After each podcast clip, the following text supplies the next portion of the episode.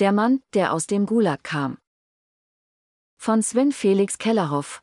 Die Ausweisung begann mit einem Klingeln. Wenige Minuten nach 17 Uhr Ortszeit läutete es am 12. Februar 1974 an der Tür zur Wohnung von Natalia Solschenizyn in der Moskauer Gorki-Straße Nummer 12. Sie öffnete die Tür einen Spalt, soweit es die vorgehängte Kette zuließ. Auf die Frage, wer da sei, hörte sie eine Stimme, die sie kannte, Derselbe Mann hatte am Vortag die zweite Vorladung für ihren Mann überbracht. Inzwischen war Alexander Isajewitsch Solschenizyn selbst an die Wohnungstür getreten und löste die Kette. Sofort stürzten acht Männer, teils in Zivil, teils in Uniform, in den Flur und umringten den 55-jährigen Schriftsteller. Als er sagte, ich gehe nicht freiwillig, bekam er die Antwort, dann nehmen wir sie eben unter Zwang mit.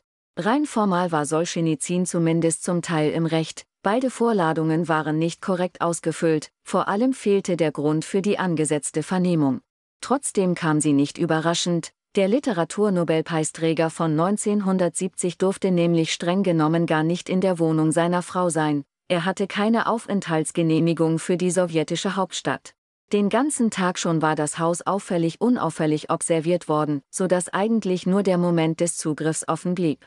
Doch Solschenizyns Weg führte nicht wie befürchtet zurück in eines der sowjetischen Straflager, in denen er schon 1945 bis 1953 mit anschließender Verbannung bis 1957 hatte leben müssen, weil er in Briefen an einen Freund Stalin kritisiert hatte. Vielmehr setzten die Behörden ihn in die reguläre Morgenmaschine der Aeroflot nach Frankfurt am Main, wo der nun offiziell ausgewiesene und damit staatenlose Autor am 13. Februar 1974 gegen 16 Uhr ankam. Der Grund für die Ausweisung, Solschenizyn hatte im Herbst 1973 bei einem Exilverlag in Paris auf Russisch den ersten Band seines Werkes Der Archipel Gulag veröffentlicht, Übersetzungen in Englische, ins Deutsche und in weitere Sprachen waren in Vorbereitung. Dieses Buch, eigentlich ein literarisiertes Sachbuch, war das Ergebnis vieler Kontakte mit Überlebenden des sowjetischen Straflagersystems. Sie hatten sich nach Erscheinen der Novelle Ein Tag im Leben des Iwan Denisowitsch 1962 an Solschenizyn gewandt. Die Erzählung hatte in der kurzen Phase des innenpolitischen Tauwetters dank Nikita Khrushchevs persönlicher Intervention erscheinen können. In dem nur 120 Seiten starken Text hatte Solschenizyn in Manier des russischen Realismus seine eigene Erfahrung in Sibirien verarbeitet. Vor allem für dieses Werk war er mit dem Nobelpreis geehrt worden, der zugleich als politische Würdigung für den aus dem sowjetischen Schriftstellerverband ausgeschlossenen Dissidenten gedacht war. Doch Solschenizyn war nicht zur Preisverleihung nach Stockholm gereist, weil er befürchten musste, danach nicht wieder einreisen zu dürfen, Genau das hatte Juri Andropow, damals erst relativ kurz Chef des KGB, auch geplant, allerdings stimmte das Politbüro nicht zu. Am 8. August 1971 versuchten KGB-Agenten, Solschenizyn mit Gift zu töten, vielleicht mit Rizin, an dem 1978 der Exilbulgare Georgi Markov in London starb. Jedenfalls lag der Schriftsteller monatelang ohne erkennbaren Grund da nieder, überlebte aber. Andropow gab nicht auf, im März 1972 schlug er erneut Solschenizyns Ausbürgerung vor, abermals erfolglos. Beim dritten Anlauf in der zweiten Februarwoche 1974 hatte Andropow Erfolg.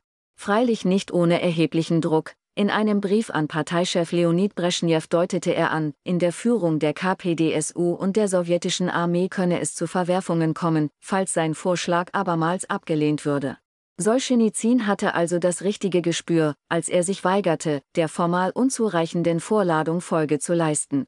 Gegen die Gewalt durch den KGB konnte er sich nicht wehren. Am Frankfurter Flughafen holte ein Auto der Bundesregierung den Exilanten wider Willen ab und brachte ihn zunächst ins Haus von Heinrich Böll in die Eifel. Der linke Schriftsteller, ebenfalls Nobelpreisträger und gerade Präsident des Internationalen Pen-Clubs, nahm Solschenizyn zunächst auf. Schon nach zwei Nächten reiste der Gast weiter nach Zürich, wo er blieb, um den zweiten Band von Archipel Gulag zu beenden. Hierhin durften ihm am 29. März 1974 seine Frau und vier Kinder folgen. Am selben Tag schrieb Axel Springer, in dessen Verlag Welt am Sonntag damals erschien und heute erscheint, einen Brief an den Exilanten. Sehr geehrter Herr Solschenizyn, in Gedanken habe ich Ihnen schon oft geschrieben, während der Zeit Ihres Kampfes und Ihrer Gefährdung, begann der Verleger, Mein Brief, den ich nun an Sie richte, da Sie und Ihre Familie einen Platz gefunden haben, an dem Sie leben wollen, ist ein Dankesbrief. Springer, der unter dem Linkschwenk der westdeutschen Öffentlichkeit seit 1967 sehr litt und auch persönlich immer wieder heftig attackiert wurde, schloss seinen Brief mit einer Bitte und einem Angebot, nehmen Sie uns bei der Hand und führen Sie uns mit Gottes Hilfe aus den Verirrungen, denen unsere Welt zu erliegen droht. Sagen Sie uns, was wir tun können, um Ihren Freunden in Russland, um Ihrem großen, gequälten Volk, um allen, die ohne Freiheit sind, helfen zu können, soweit es in unserer Macht steht. Zur nächsten Buchmesse im Oktober 1974 startete der Ullstein Buchverlag, seinerzeit ebenfalls Teil von Springers Unternehmen, die Literaturzeitschrift Kontinent für Ostblock-Dissidenten. Solschenizyn war auf dem Cover der ersten Nummer abgebildet. Knapp zwei Monate später nahm er in Stockholm nachträglich seinen Nobelpreis entgegen. Die Auszeichnung habe verhindert, dass ich von den schweren Verfolgungen, denen ich unterworfen war, erdrückt wurde, sagte er in seiner Dankesrede, der Preis hat mir geholfen, Dinge zu sagen, die sonst nicht hätten gesagt werden können. In der Schweiz kam die aus der Heimat abgeschobene Familie erst einmal zur Ruhe. Der zweite Band des Archipel Gulag erschien, außerdem autobiografische Notizen aus der Zeit seiner Verfolgung unter dem Titel Die Eiche und das Kalb. Bei anderen Exilanten kam gleichzeitig Kritik an Solschenizyns Gestus auf, oft pauschal für das ganze russische Volk zu sprechen. Manches daran war sicher Neid, manches aber auch berechtigt. Auch die neue Heimat verschonte Solschenizyn nicht. So warnte er im März 1976 drastisch, ich finde es unbegreiflich, wie man seine geistige Stärke, seine Willenskraft verlieren kann. Wie man Freiheit besitzen kann und sie nicht zu schätzen weiß, geschweige denn Opfer dafür zu bringen bereit ist. Rücksichtnahme war ihm fremd, der Westen steht am Rande des Zusammenbruchs. Die Sowjetunion braucht keinen Atomkrieg zu führen, um den Westen zu erobern. Sie kann ihn mit bloßen Händen nehmen. Wozu einen Atomkrieg, wenn ihr mit erhobenen Händen kapituliert? Im Oktober 1978 suchte Axel Springer Solschenizyn in dessen Haus im US-Bundesstaat Vermont auf. Nach dem Treffen bedankte sich der Verleger für die langen Gespräche in je erwachter, aber andauernder Freundschaft. Die beiden waren sich einig, zwar nicht in allen Fragen, aber in einigen wesentlichen. Meinen Sie, dass jedes Volk seine eigene Persönlichkeit habe, so wie ein Individuum? fragte Solschenizyn etwa. Genau das meine ich, erwiderte Springer.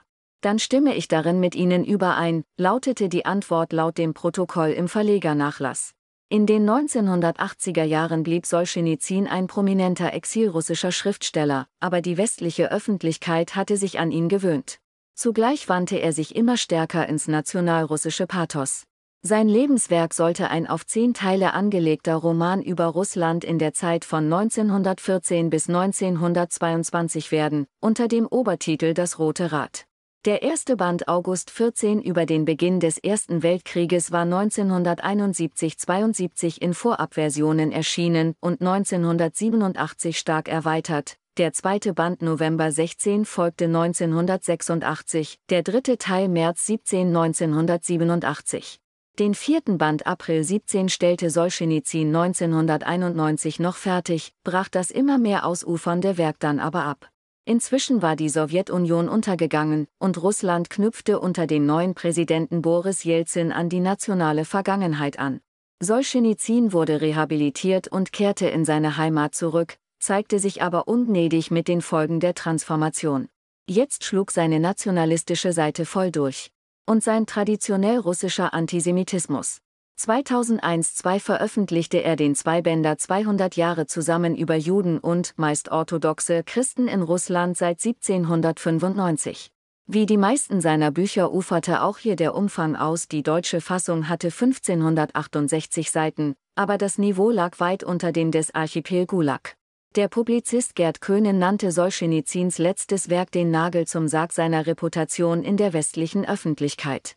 Dazu passte, dass sich der früher von Andropow und seiner Geheimpolizei verfolgte Alexander Solschenizyn nun vom ehemaligen KGB-Offizier und Machthaber im Kreml Wladimir Putin hofieren ließ.